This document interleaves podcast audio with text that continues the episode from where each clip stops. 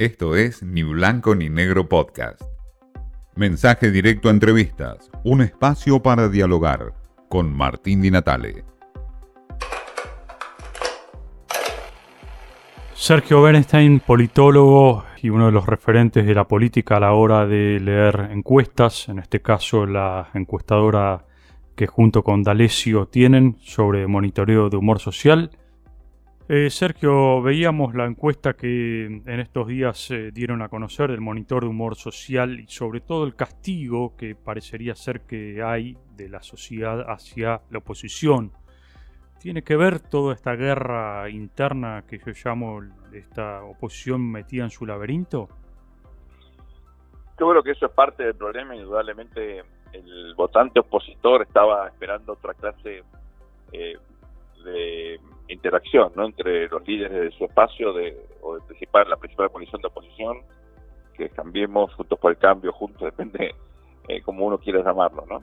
Eh, y lo que se encontró fue con pujas internas que en un contexto, digamos, eh, distinto serían lógicas, ¿no? porque siempre que hay una primaria, esta clase de confrontaciones, incluso mucho más duras, eh, pero claro, con las cosas que están pasando en la Argentina y con el propio diagnóstico que la oposición ofrece a la, eh, a la sociedad no tiene mucho sentido, ¿no? Eh, vale decir, eh, si es cierto que acá el riesgo es institucional, que hay un riesgo, digamos, de caer en una especie de situación a la venezolana, etcétera, no se entiende cómo se están peleando de este modo. Ahora, al margen de esto, yo creo que hay otro elemento que por lo menos es complementario y en algunos votantes parece que es aún más importante. Y es que, en el fondo, tampoco las propuestas de la oposición convalidan o tienen que ver con las prioridades de la sociedad. ¿eh? Por ejemplo, la inflación es un tema que tampoco es tratado por la oposición. Mm. No hay una propuesta.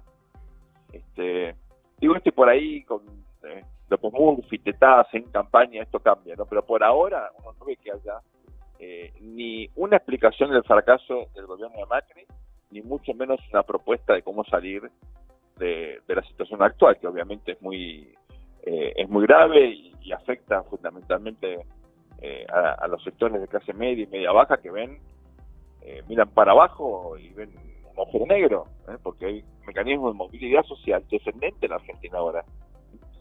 claro, por ejemplo, incluso, Sergio, en muchos casos, muchos dirigentes de la oposición se encuadran, por ejemplo, en discursos que tienen que ver con el tema corrupción, y hoy, si uno mira por lo, por lo menos las, algunas encuestas, el tema corrupción no aparece como un tema predominante de preocupación general de la sociedad, ¿no? Bueno, nosotros lo marcamos, está en un segundo plano, ¿no?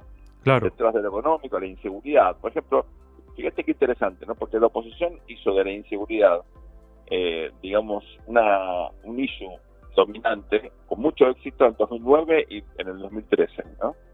Eh, incluso en el 2015 también figuró porque Sere obviamente venía con una reputación eh, floja en ese sentido. ¿no? Y bueno, en esta, en esta oportunidad, con las inseguridades en segundo lugar como prioridades, tampoco tenés un discurso.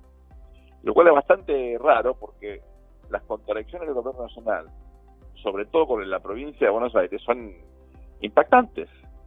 Claro. Eh, y también teniendo en cuenta que Diego Santilli fue hasta hace poco ministro de Seguridad de la Ciudad al margen del vicejefe. Así que yo creo que esta es una campaña por parte de la oposición, por ahora, eh, bastante subóptima, ¿no? Espero o supongo que esto debe, digamos, va a mejorar a lo largo de las próximas semanas, sobre todo después de las pasos, pero hasta ahora me parece que estamos con una eh, una dinámica de campaña bastante rara para un espacio que hasta ahora tenía muy buenas campañas, ¿no? Después gobernando fue otra cosa, pero las campañas eh, 2000, por ejemplo, 2015, 2017 fueron fueron excelentes, ¿no? Y, esto no se ve ahora.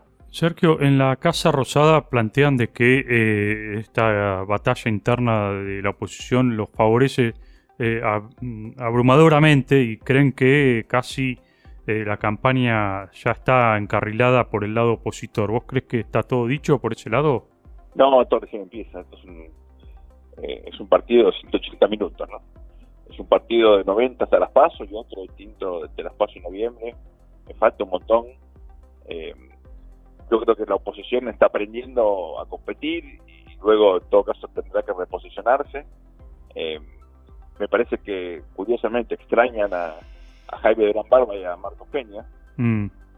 Este, y, si bien, digamos, luego en, el, en la comunicación del gobierno y en otras áreas tal vez ese dúo este, no, no tuvo una prestación similar que, en las campañas, para las campañas indudablemente era muy bueno.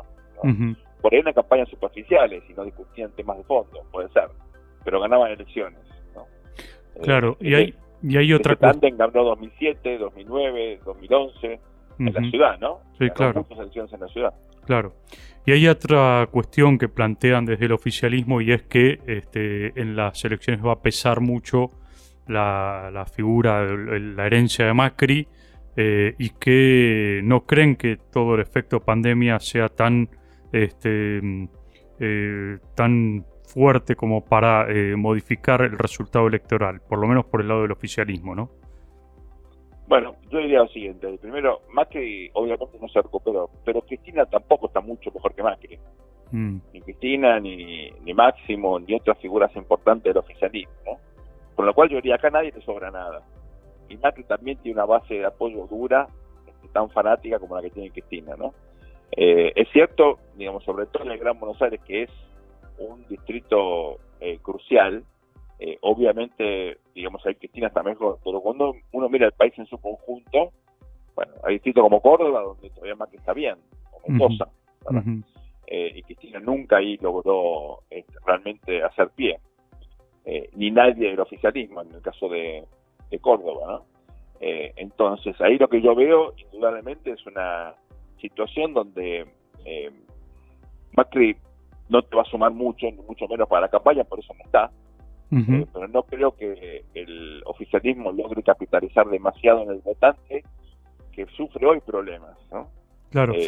Sergio, y, en este y en este monitoreo que ustedes hacen permanentemente de humor social, ¿cómo se viene viendo el, humor social precisamente en relación a cómo ha pegado la pandemia en términos económicos y cómo está pegando el plan de vacunación en términos, si se quiere, positivos?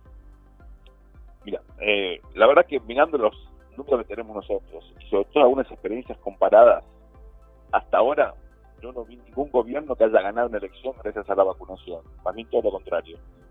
Han perdido elecciones a pesar de la vacunación. O sea, una mala gestión de la pandemia, yo creo que el gobierno no va a convencer a nadie que tuvo una buena gestión de la pandemia. Eh, te, puede hacer perder elecciones, como pasó, por ejemplo, con el, socialismo en, Madrid hace poco, ¿no? Eh, pero difícilmente la buena gestión de la pandemia y de la vacunación te va a ganar elecciones. Ejemplo, Chile e Israel. Así que cuidado con eso. Este, y sobre todo teniendo en cuenta que ahora viene, eh, lamentablemente, la variable Delta, la variante Delta, perdón. Claro. Eh, y que el gobierno tiene que improvisar soluciones porque no llegan las segundas dosis, por lo menos no suficientes, ¿no? De la Sputnik, porque no vacunaron a tiempo, ni siquiera testean lo suficiente. Uno entiende que no haya vacunas en el mundo y no hacen. Uno no entiende que no testeen un número lógico para poder detectar, por ejemplo, dónde está la variante Delta. Así que eh, en ese sentido me parece que el gobierno no puede mostrar la verdad ninguna eh, fortaleza en el tratamiento de, la cuestión sanitaria en los últimos 18 meses, con los escándalos que conocemos, ¿no? El vacunatorio VIP, las visitas en Olivos, este, digamos, elementos que en todo caso el oficialismo trata de minimizar, pero le va a costar. Ahora, lo que sí es cierto es que hay errores imperdonables en la oposición que le brindan oportunidades al oficialismo de plantear otros temas, ¿no? Este, discursos misóginos o agresiones que no tienen sentido eh, o utilización de conceptos que están absolutamente, me parece, eh, desactualizados, ¿no? Y eso, eh, otra vez, pone de manifiesto una indisciplina y falta de conducción en el manejo de la campaña. Los reveses en la oposición, las pujas entre oficialistas y opositores, el efecto pandemia o no efecto pandemia, todo esto y mucho más en la mirada de Sergio Bernstein. Esto fue Ni Blanco ni Negro Podcast.